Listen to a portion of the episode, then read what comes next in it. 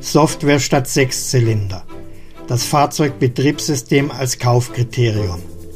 Aus Blechbiegern und Motorflüsterern werden Software schmieden. Software statt Breitreifen. Apps statt Hightech-Ingenieurskunst im Motorenbau. Die Autoindustrie befindet sich in einem gigantischen Transformationsprozess, dessen Auswirkungen noch offen sind. Motor dieser gigantischen Umwälzung sind sowohl Elektroauto als auch Software-Defined Vehicle. Das Auto wird zum Computer auf vier Rädern. Wie wichtig künftig Software, das Betriebssystem im Auto ist und welche Konsequenzen das für die Autoindustrie als dem wichtigsten Industriezweigs Deutschlands hat, darüber diskutiere ich mit unserem heutigen Gast, Herrn Jay Latta. Er ist Emerging Technology Specialist und unterstützt als Business Angel zahlreiche Startups. Damit, liebe Hörerinnen und Hörer, begrüße ich Sie zu einer weiteren Ausgabe unseres Podcasts Tech Talk von Computerwoche und CIO. Mein Name ist Jürgen Hill. Ich bin Chefreporter Future Technologies bei Computerwoche und CIO.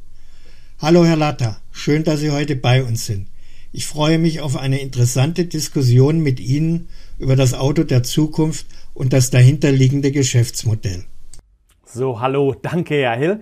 Äh, vielen Dank für die, für die Einladung und dass ich heute entsprechend hier sein kann und mich zu diesen Themen äußern kann. Da wir uns schon eine ganze Weile kennen, ist es, glaube ich, okay, wenn ich im Folgenden Jay zu dir sage. Ja, auf jeden Fall, klar doch. Okay, Jay. Eine These von dir lautet, das Autobetriebssystem wird künftig ein zentraler Punkt im Geschäftsmodell der Autoindustrie sein. Warum denn? Nun, ähm, zuerst hast du schon komplett korrekt in der Anmoderation zitiert, ähm, die Software wird immer wichtiger und Autos werden zu Computer auf vier Rädern. Ähm, einerseits hätte das ganz gerne die äh, Automobilindustrie so, es sind aber keine Tech-Companies. Es sind immer noch Blechbieger. Wir bauen Särge mit vier Rädern. So, diese deutsche Ingenieurskunst ähm, hat ein riesiges Problem. Sie ist darauf fokussiert, eben nur dieses Blech zu biegen, Motoren zu bauen und so weiter. Mit den Elektrofahrzeugen ändert sich aber ziemlich viel. Vollkommen neue Geschäftsmodelle müssen her. Wie jetzt beispielsweise die, die, mit dem reinen Zusammenbau der Fahrzeuge verdienen wir nicht viel Geld. Wir machen viel mehr Geld mit Leasing. 70 Prozent der deutschen Premiumfahrzeuge sind Leasingfahrzeuge. Das heißt, hier ist schon mal ein Businessmodell, das sich verändert. Mit Elektrofahrzeugen, wenn wir sehr vorsichtig mit den Zahlen sind, ähm, können wir davon ausgehen, dass ein wichtiger ähm, wichtiges Profitmodell, das wir auch noch haben, natürlich Maintenance und Service, wird um 30 Prozent weniger. Wenn wir realistischer sind mit den Zahlen und mit der Zuverlässigkeit der, der Elektrofahrzeuge, brechen uns 50 Prozent der Einnahmen weg. Also müssen wir uns neu orientieren und diese Neuorientierung kommt durch Connectivity, sie kommt durch neue Mobilitätskonzepte und natürlich auch, wie bei einem Smartphone auf vier Rädern, was kann ich sonst noch anbringen? Ja, irgendwo so ganz kann ich dir nicht zustimmen. Also wenn ich dein Bild sehe, Särge auf vier Rädern, also ich würde eher sagen, die Kunst der so verspotteten deutschen Blechbieger war doch eher bislang, Sänften auf vier Rädern zu, zu bauen. Ich kaufe mir doch ein Auto, um möglichst komfortabel von A nach B zu kommen und nicht, dass ich irgendeinen hippen Touchscreen habe, auf dem ich meine Fettfinger hinterlassen kann. Also, ähm, dieser Ausdruck oder so wie du es gesagt hast, ähm, um wie in einer Sänfte von A nach B zu kommen, seien wir doch mal ehrlich, wer denkt schon so? Insbesondere im deutschsprachigen Raum, bei uns, wir in Deutschland, bei uns ist das Auto eine Art Selbstbefriedigung. Da geht es nicht um A nach B, da geht es darum, dass der Weg das Ziel ist. Ähm, ich sehe hier Jugendliche, die stundenlang im Kreisverkehr einfach entsprechend äh, äh, ähm, mit, mit Slides da umherfahren. Das ist, hat mit reinem von A nach B überhaupt nichts zu tun. Das ist Punkt eins. Wir haben des Weiteren die Kernkompetenz der deutschen Automobilindustrie ist im Motorenbau. Das ist nichts anderes. Wir haben, und nicht erst seit Lopez, er hat es eigentlich nur noch verstärkt, ähm, hat diese Zuliefererindustrie, die sich rund um das Fahrzeug angesiedelt hat. Die Automobilbauer sind nichts anderes als IKEA. Sie bauen Zeug zusammen. Punkt. Der Motor war dementsprechend das zentrale Dreh- und Angelding. Wenn wir jetzt mit Elektrofahrzeugen und dieser Weg, egal wo die Energie herkommt, das ist erstmal Stand, da wird sich nichts, äh, der Weg daran führt nicht vorbei. Der Elektromotor kommt, sagen wir mal, von Bosch aus dem Regal. Die Batterie kommt aus Südkorea und, oder China. Das wird weder eine Volkswagen noch eine Daimler oder eine BMW selber bauen. Dazu fehlt uns schlicht und ergreifend der Grips. Wir sind auf etwas anderes ausgerichtet. Wir haben viele, viele Leute, tausende von Leuten, die, die in ihrem herkömmlichen erstmal weiterarbeiten sollten. Diese deutsche, vielgerühmte deutsche Ingenieurskunst, ganz ehrlich, kaufe ich keine mehr ab. Da kann sich ein Ingenieur etwas noch so Tolles ausdenken. Wenn anschließend der Controller, der Sachverwalter, derjenige, der über das Budget entsprechend die Oberhoheit hat, sich hinsetzt und sagt, Bub, das muss aber um die Hälfte billiger werden. Dann hast du eine High-End-Lösung, die mit dem billigsten Scheiß zusammengebaut wurde. Deswegen sind ja auch die deutschen, speziell die deutschen Fahrzeuge, so, so wartungsintensiv. Sie, sie haben deutlich engere Toleranzen als ein anderes Fahrzeug. Egal, was man von einer Tesla hält oder von, von den Japanern, Koreanern, was auch immer. Die deutsche Automobilskunst ist nicht mehr das, was sie mal war. Von daher rein von A nach B zu kommen, kannst auch anders.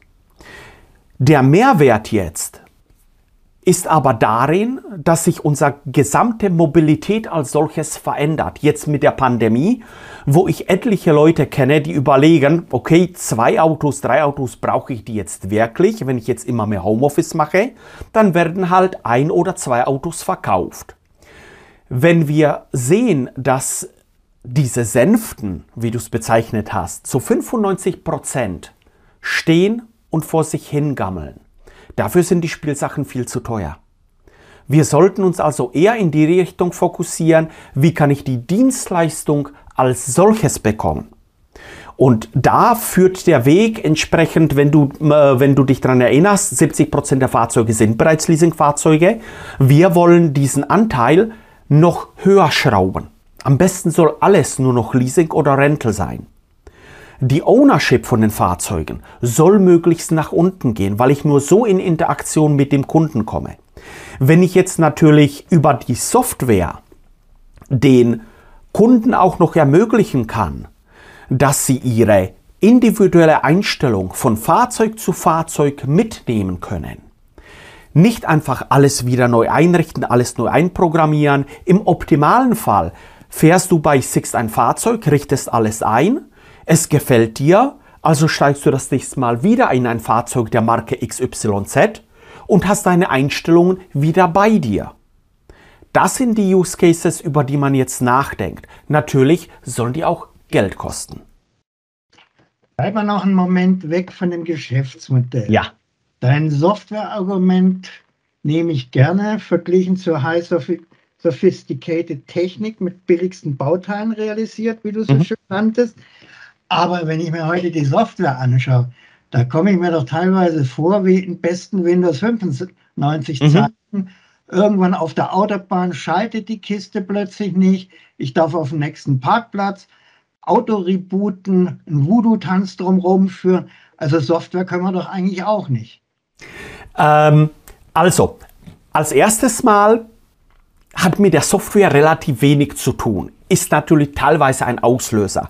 Ich kann mich erinnern, nach meinem Abitur äh, bin ich mit, mit meinen äh, Mitschülern, mit meinen Leidensgenossen, äh, haben wir eine kleine Tour durch Frankreich gemacht, haben uns ein Citroën CX, irgendwie sowas war das.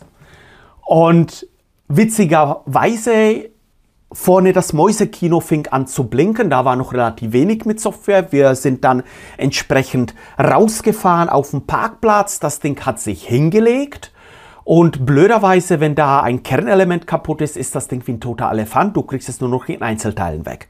Also kam der entsprechende Abschlepper, hat angefangen zu lachen und hat die Flex rausgeholt. Von daher, es ist nicht einfach nur ein, äh, ein Thema mit der reinen Software. Die Software vers äh, verstärkt das ganze Problem.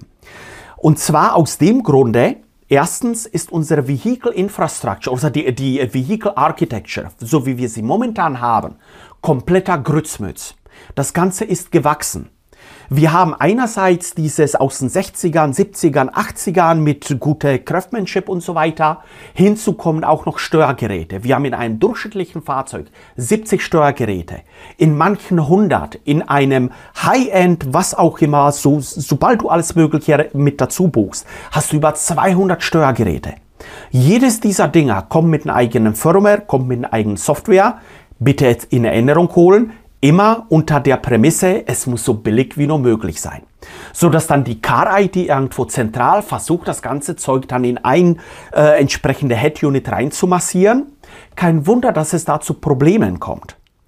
Zudem sind wir Blechbieger ja keine Software-Designer. Das müssen wir erstmal lernen.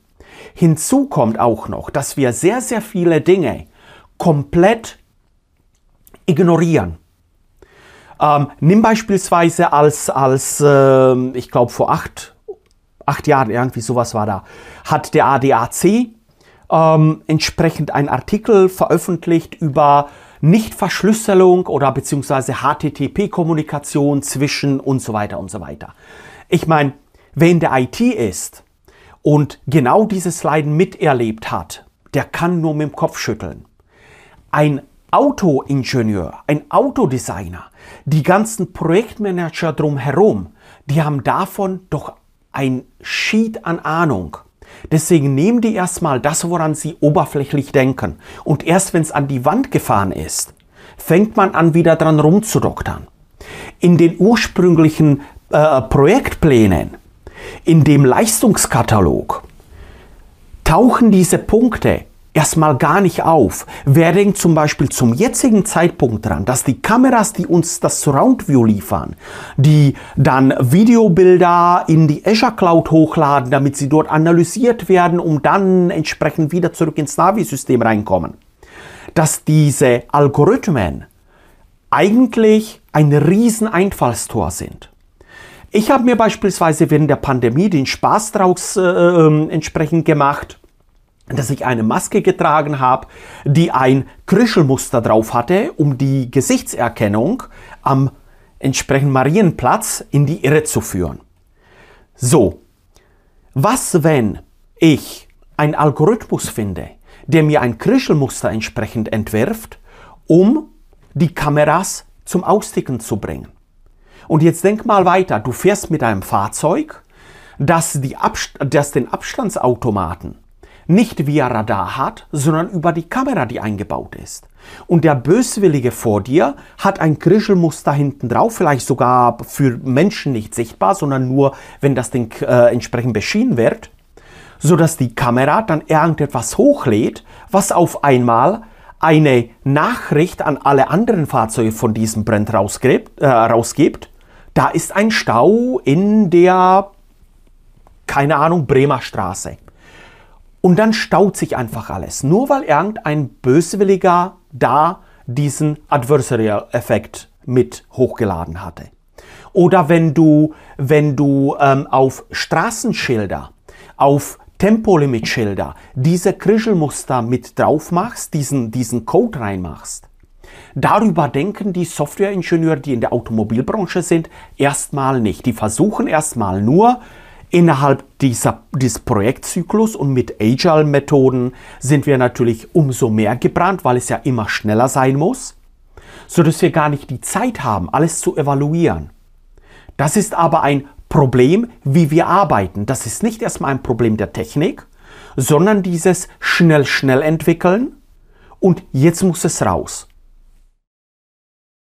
Ja, als jemand aus der IT-Branche würde ich dir darauf antworten, dann brauche ich halt selbstlernende Software und ganz selbstverständlich im Prinzip einen Hersteller, der die Software nicht nur vier Jahre im Kopf hat bis zum nächsten Modellwechsel, mhm. sondern die Software 10, 15, vielleicht sogar 20 Jahre lang supportet und pflegt.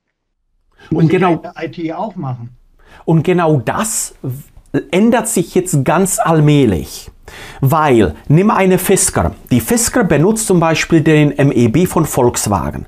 Die haben bereits ange, äh, entsprechend angezeigt, dass sie die Fahrzeuge als Leasing-Only-Konzept für 15 Jahre im Zyklus halten wollen. In diesen 15 Jahren können sie bis zu 10 Kunden bedienen. Sprich, das Ding muss upgradable sein, das Ding muss updatable sein, wenn du, sagen wir mal, in diesen 15 äh, Jahren jetzt der, hm, sagen wir mal, sechste Kunde bist, möchtest du keine alte Karre haben. Es ist doch logisch, dass du danach, wenn du das Fahrzeug nimmst, dass es erstmal auf dem Stand der Technik ist. Wenn jetzt gerade, sagen wir mal, Full HD Kameras der letzte Schrei sind, werden es in fünf Jahren vielleicht 4K Kameras sein oder Multispektral Kameras, ist es ganz logisch, dass ich das Ding auf dem Stand der Technik halte. Dazu muss aber auch der Approach in dieser Vehicle Architecture ein radikal anderer werden. Wir müssen weg von diesen 100 ECUs, von 200 ECUs. Eigentlich brauchst du einen Zentralcomputer, der die Komponenten als das bedienen kann, was sie sind. Ein Sensor ist nur ein dummer Sensor und ein Aktuator ist nur ein dummer Aktuator. Und der Rest dann halt per äh, entsprechend zentraler Software, die aber in sich redundant ist die Sicherheitsreserven hat und vor allem, ganz, ganz wichtig, dass das Businessmodell sich ändert. Dass ich nicht jetzt, wie äh, bei so vielen Automobilherstellern, ich spare mir jetzt 2,50 Mark, äh, 2 Euro, obwohl ich weiß, dass ich in fünf Jahren 250 Euro mir Schaden äh, sparen würde, diese Iteration momentan ist, wie du gesagt hast, vier Jahre, weil die durchschnittliche Managementposition, die ist vier Jahre. Das ist genauso wie bei den Politikern, die denken auch noch von Wahl zu Wahl.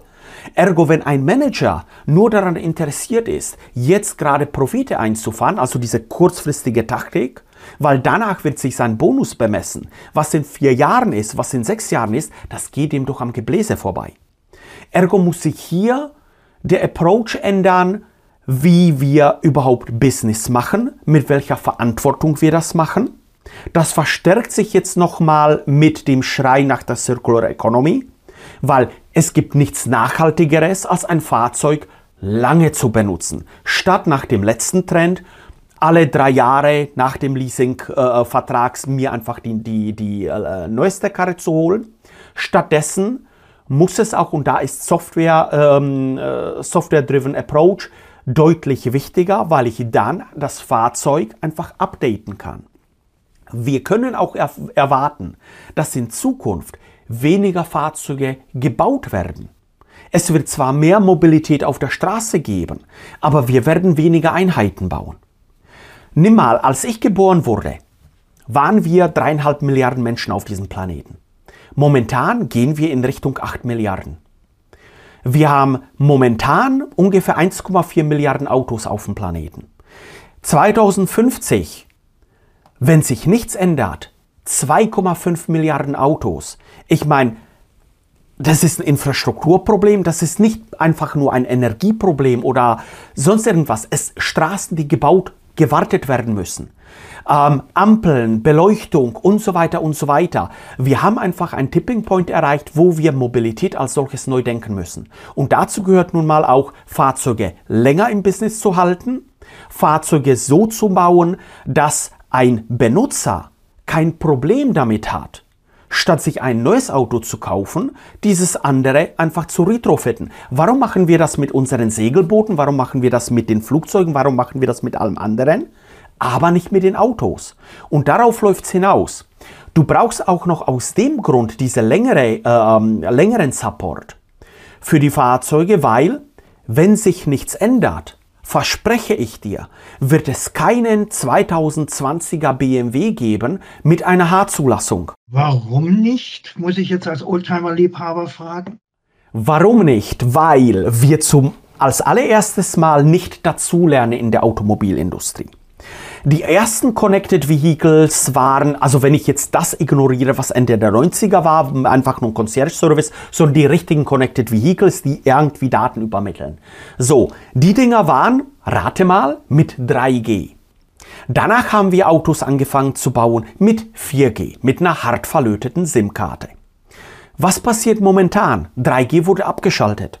Also haben die Fahrzeuge, die mit 3G Connectivity unterwegs waren, sind sie jetzt mehr oder weniger nur noch auf zwei Töpfen unter. So. Offline oder mit GPRS genau. unterwegs und die Besitzer fluchen in Internet vor. Ganz genau. So. Mit 4G geht genau dasselbe. Jetzt ist der letzte Hot Shit Around 5G. Da wiederholen wir aber den Fehler. Die Dinger sind nicht modular. Einige Hersteller haben immerhin schon, sind sie so weit, dass sie eSIMs einrichten. Aber diese eSIMs sind nicht für den Kunden offen. Sprich, ich kann, wenn ich meinen mein Mobilfunkvertrag habe mit einer Multisim und so weiter, kann ich nicht einfach sagen, hey, ich möchte, dass mein Fahrzeug Teil meines Mobilfunkvertrags ist. Ähm, das ist einfach genau das, was ich beschreibe. Die denken einfach nur von der Tapete bis zur Wand. Da muss diese, dieses Einsehen noch so weit kommen, dass wir Fahrzeuge für die Kunden bauen und nicht irgendwelche Prollkarren, damit das Marketing anschließend die Dinge an Mann bringt. Das ist auch sowas. Bedenke mal, seit 70 Jahren ist das Marketing mitverantwortlich für ein, äh, für ein Nonsens wie zum Beispiel Vorsprung durch Technik, Freude am Fahren und den ganzen anderen Schwachfug. Kein Wunder, dass wir nicht von A nach B, sondern freie Fahrt für freie Bürger. Gehen wir mal vom Marketing zurück. Ja. Sehr schön fand ich das Beispiel eben UMTS-Module, 4G-Module, jetzt 5G-Module. Mhm. Wenn ich jetzt auf deinen Gedanken zurückkomme, die Fahrzeuge sollen 15 Jahre lang verliest werden. Mhm. Wer, wer sollen dann diese Module austauschen? Das Ganze schreit ja, wenn ich deinen Gedanken folge, nach einem Businessmodell, wie wir so schön mit dem Begriff Shared Economy und, umschreiben. Und genau das ist ein Businessmodell, was in meinen Augen die Deutschen nicht können. Shared Economy. Ähm, ich glaube schon, dass sie es können, wenn sie etwas weiterdenken. Die Shared Economy, momentan denken wir alle noch in unseren Blasen. Es gibt das Car2Go, es gibt das, äh, das äh, DriveNow, es gibt und so weiter und so weiter. Das Ding ist, Mobilität wird zu einem Infrastructure Topic. Wir Mobilität, momentan wird es immer noch in Transportation gedacht. Sprich, es ist wichtig, ob jetzt vorne der blau-weiße Propeller drauf ist, ob der Stern drauf ist oder was auch immer. Mobilität aber bedeutet, dass es in deiner du als Konsument, du als derjenige, der mobil sein muss, dass dich lediglich interessiert von A nach B, dass es schnell ist, ob das Ding fliegt, ob es schwimmt, ob es taucht, ob es sich durch die Erde wühlt, ist dir eigentlich erstmal egal. Dich interessiert nur sicher, schnell anzukommen und kannst du dir ein bisschen Komfort leisten oder Holzklasse. Ob das Ding, wie gesagt, jetzt ein Premium ist, ich meine, was ist schon Premium? Wenn du siehst, dass ein Skoda genauso Alcantara und genauso mit, mit, mit entsprechender äh, Baseballnaht nähen kann und so weiter und dabei die Hälfte kostet von den anderen. Ich kann mich noch erinnern, in meiner Kindheit hieß es, ja, wenn ich Mercedes fahren will, dann hole ich mir ein Taxi.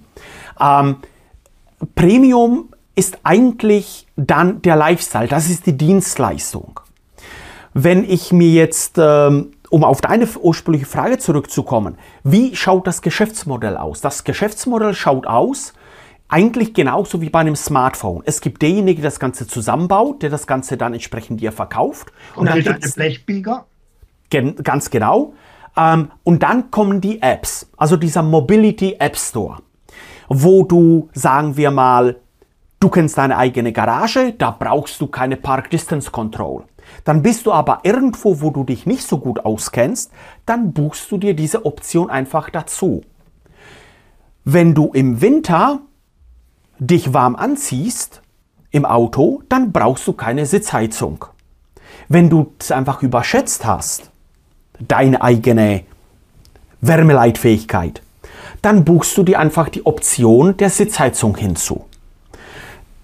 In die Richtung geht es, dass eigentlich die Autos mit allem ausgestattet sind, dann vermeiden wir auch das Problem, dass wir irgendwelche Penalen an die EU bezahlen müssen, weil es nun mal unterschiedlich schwere Fahrzeuge gibt. Wenn alles eingebaut ist, mit allem und scharf, so wie beim Döner, kannst du dann auch dementsprechend wie bei einem Smartphone einfach Optionen dazu buchen. Das Geschäftsmodell hier schaut dann so aus, dass nicht nur der Automotive, der der Owner von dem Mobility App Store ist, sondern auch die Tier Ones, die nun mal die Gadgets zur Verfügung stellen. Auch da muss es ein Modell geben. Einerseits, wenn ich natürlich die Fahrzeuge mit All-Inclusive baue, dann möchten die Blechbieger, dass es möglichst billig ist, weil der Leasingvertrag wird mehr oder weniger nur ähm, den Basispreis umfassen und an dem Rest wirst du zusätzliches Geld verdienen. Das kann man sich natürlich teilen, wenn mir eine Conti, eine Magna, eine Scheffler, ein wer auch immer entgegenkommt und mir für eine Massenproduktion einfach die, die Sachen mit einem Sonderpreis liefert und anschließend werden sie daran beteiligt, wenn diese Dinger dann aktiviert werden. Das kann sogar so weit gehen, dass ich diesen Mobility App Store für Third Parties öffne, wo ein Programmierer, genauso wie jetzt in einem, in einem App Store, wo er dann sagen kann, hey, du brauchst in Zukunft keine Dashcam, die Karre hat doch Kameras eingebaut. Also hier hast du eine App, die kostet etwas, äh, davon gehen 30% an die Marke, davon gehen 15% an denjenigen, der die Hardware ausgestattet hat und den Rest kriegt dann halt der Programmierer. Das sind diese, diese äh, entsprechenden Zukunfts- äh, oder jetzt hoffentlich mittel, mittelzukünftig äh, ähm, Geschäftsmodelle, in, die, in welche Richtung es gehen sollte. Die Wartung, die Responsibility bei den Blechbiegern, die orientieren sich in Richtung Software. Die gehen wirklich knallhart in diese Richtung. Wenn du schaust, Volkswagen gibt zweieinhalb Milliarden jährlich aus für ihre Softwarekampagne. Äh, BMW schult jetzt massenweise Leute um und so weiter. Ich meine mich erinnern zu können, dass Daimler 2018 ähm, beim Hin vor sich hingrübeln gesagt hat, hm, man könnte sich vorstellen, das gesamte Hardware-Geschäft outzusourcen und sich komplett auf Software äh, entsprechend zu fokussieren, so dass letzten Endes die die Plattform dieses Branding zur Verfügung stellen, dass von den Tier Ones, die haben das Know-how, wie ich wie ich entsprechend diese Baukästen zusammenbaue, dass von denen die Hardware kommen im Rahmen dieses Leasing, im Rahmen dieses Maintenance-Modells, um das Fahrzeug für 15 Jahre im, im, im, äh, im äh, beim Laufen zu halten, wäre natürlich auch ein entsprechender Refurbish, äh, Refurbishment-Plan mit dabei, um wie gesagt die einzelnen Module upgraden, neu zu machen und so weiter. So schaut es eigentlich, in welche Richtung man geht. Shared nicht nur Economy, sondern Shared Manufacturing, Flexible Manufacturing und Distributed Manufacturing. Das sind die drei Keywords, in die Richtung jetzt die Produktion als solches geht. Wenn, sagen wir mal, eine Fisker den MEB-Baukasten von Volkswagen benutzt, dann können Sie auch in der Fabrik von Volkswagen die Karren zusammenbauen. Shared Manufacturing, weil die Entwicklung, vergiss nicht, Entwicklung eines Fahrzeugs kostet Pi mal Daumen 800 Millionen. Eine Fabrik zu bauen 1,2 bis 1,6 Milliarden. Das teuerste Auto ist immer das erste, das vom Band läuft. Je mehr du baust, umso billiger wird es eigentlich. Irgendwann fängst du dann auch Geld damit zu verdienen. So, jetzt konnte die Automobilindustrie in der Vergangenheit diese 800 Millionen auf 5 bis 7, manchmal auch 9 Jahre strecken. Cooles Ding. Jetzt mit den ganzen Freshplayern, die in den Markt kommen, sind diese Kosten quasi alle drei Jahre fällig. So, neue Freshplayer. Wer hat vor zwei Jahren gewusst, was eine Winfast ist. Oder dass Vietnam ein Automobilkonzern hat. Ich war selber überrascht, als ich mit dem Buben gesprochen habe. Und das ist jetzt diese, die, die Elektromobilität ist eine Art Nullmeridian, wie ich es bezeichne. Nullmeridian, weil für alle Player die gleichen Grundvoraussetzungen da sind. Die Batterien kommen von außerhalb, die Motoren kommen von außerhalb, die Module kaufe ich auch irgendwo ein. Die ganzen Freshplayer müssen gar nicht die 100 Jahre Geschichte der klassischen Automobilindustrie, die ganzen Fehler, das Leiden, Blut und Schweiß nicht wiederholen. Dementsprechend sind diese alten Player unter massivem Druck, es anders machen zu müssen. Ja, es war eine sehr ausführliche Antwort, wo wir gleich zwei Gedanken durch den Kopf rumspringen. Kommen wir mal zu meinem ersten Gedanken, vielleicht der einfachste. Wenn ich, wenn ich deinen Gedanken des Shared Manufacturing aufgreife, also wenn ich mir vorstelle, dass ich einem eingefleischten BMW-Fan sagen soll, sein Auto wird auf der gleichen Assembly Line wie eine Mercedes C-Klasse produziert, also der rennt mir doch äh, rein davon. Und noch ein ganz anderer Punkt. Wir hatten es gerade von Geschäftsmodellen, von der Softwareentwicklung. Wenn ich mir jetzt gerade draußen den Markt anschaue, dann habe ich eine Tesla, dann habe ich eine Mercedes-Benz, habe aber auch eine BMW, die entwickeln eigene Betriebssysteme. Da fällt es mir dann schwer zu glauben, dass die dann auf ihr Betriebssystem quasi einen offenen App Store für, für ihre Partner machen. Und auf der anderen Seite habe ich eine Volvo, die partnert sich mit Qualcomm und Google, habe eine VW, die sitzt, setzt auf Microsoft, Stellantis auf AWS. Was ist denn da aus deiner Sicht der bessere Herangehensweg? Also, der bessere Herangehensweg wird definiert durch, wie standardisiere ich das Ganze? Momentan eiern alle rum und versuchen, das Ei des Kolumbus neu zu erfinden. Das ist das Ding. Keiner von den Playern, die du genannt hast, nehmen wir mal Tesla außen vor, okay? Tesla ist ein Sondermodell. Die anderen sind mehr oder weniger klassische Blechbieger. Die machen das, was sie seit 100 Jahren, manche länger, manche weniger lang, immer so gemacht haben. Die müssen das Business neu lernen. Tesla hat etwas bisschen anders gemacht. Tesla hat diesen zentralen Computer, wo sie den Gedanken des, dieser ECUs oder der Domain Controller gar nicht erst verfolgt haben. Die sind eigentlich, wenn ich es mal vergleichen soll, Apple gegen Microsoft. Microsoft ist deswegen so instabil, Genau, weil es offen ist, weil sie jeden Treiber einbinden müssen, weil sie so viele zusätzliche Karten und so weiter. Apple ist in diesem sehr bequemen, äh, in der sehr bequemen äh, Position, dass alles bei denen genormt ist. Es kommt nichts anderes als äh, Apple rein. Genauso ist es eigentlich bei Tesla. Sie versuchen zu verstehen, was sie machen. Sie machen Make Before Buy und dementsprechend, auch wenn es knarzt und knallt, ist deren Konzept aber ein in sich stimmiges. Und sie haben sehr viele Fehler einfach nicht wiederholt, weil sie es neu gedacht haben. Das ist schon mal das, der erste grobe Unterschied. So. Die äh, Automobilbranche muss erstmal diesen Weg gehen. Sie müssen tatsächlich lernen, wie eine Tech-Company zu denken. Für mich ist Tesla kein Automobilhersteller. Es ist eine Tech-Company. Für eine Tech-Company ist es egal, ob sie Bananen, Tomaten, Autos, Pullover, was auch immer verkaufen. Daten ist das Wichtigste. So, diesen Schluss muss die klassische Automobilindustrie erstmal verinnerlichen. Die müssen das verstehen. Sie dürfen nicht mehr mit ihren Reports, mit ihrer linearen Denke immer wieder zurückschauen. Sie müssen tatsächlich vorausdenken. Was könnte der Kunde haben wollen? Um genau auf seine Bedürfnisse einzugehen. Das ist also schon mal hier ganz krass sich am Verändern. Und zu den Betriebssystemen kommt schlicht und ergreifend, sobald sich die Automobilplayer an die Hand genommen haben, anfangen miteinander zu reden, auch die Connectivity untereinander anfängt. Nicht einfach nur mein Auto redet mit dem Headquarter damit und so weiter, sondern dass tatsächlich Cross-Brand, ein BMW muss mit einem Audi sprechen, muss mit einem Qiangfeng oder sonst irgendwas reden. Anders geht es nicht. Und die müssen dann auch mit den Smartphones der, der Fußgänger sprechen, mit dem Smartphone, das der Fahrradfahrer in seiner Tasche hat und so weiter. Nur so wird Mobilität der Zukunft funktionieren.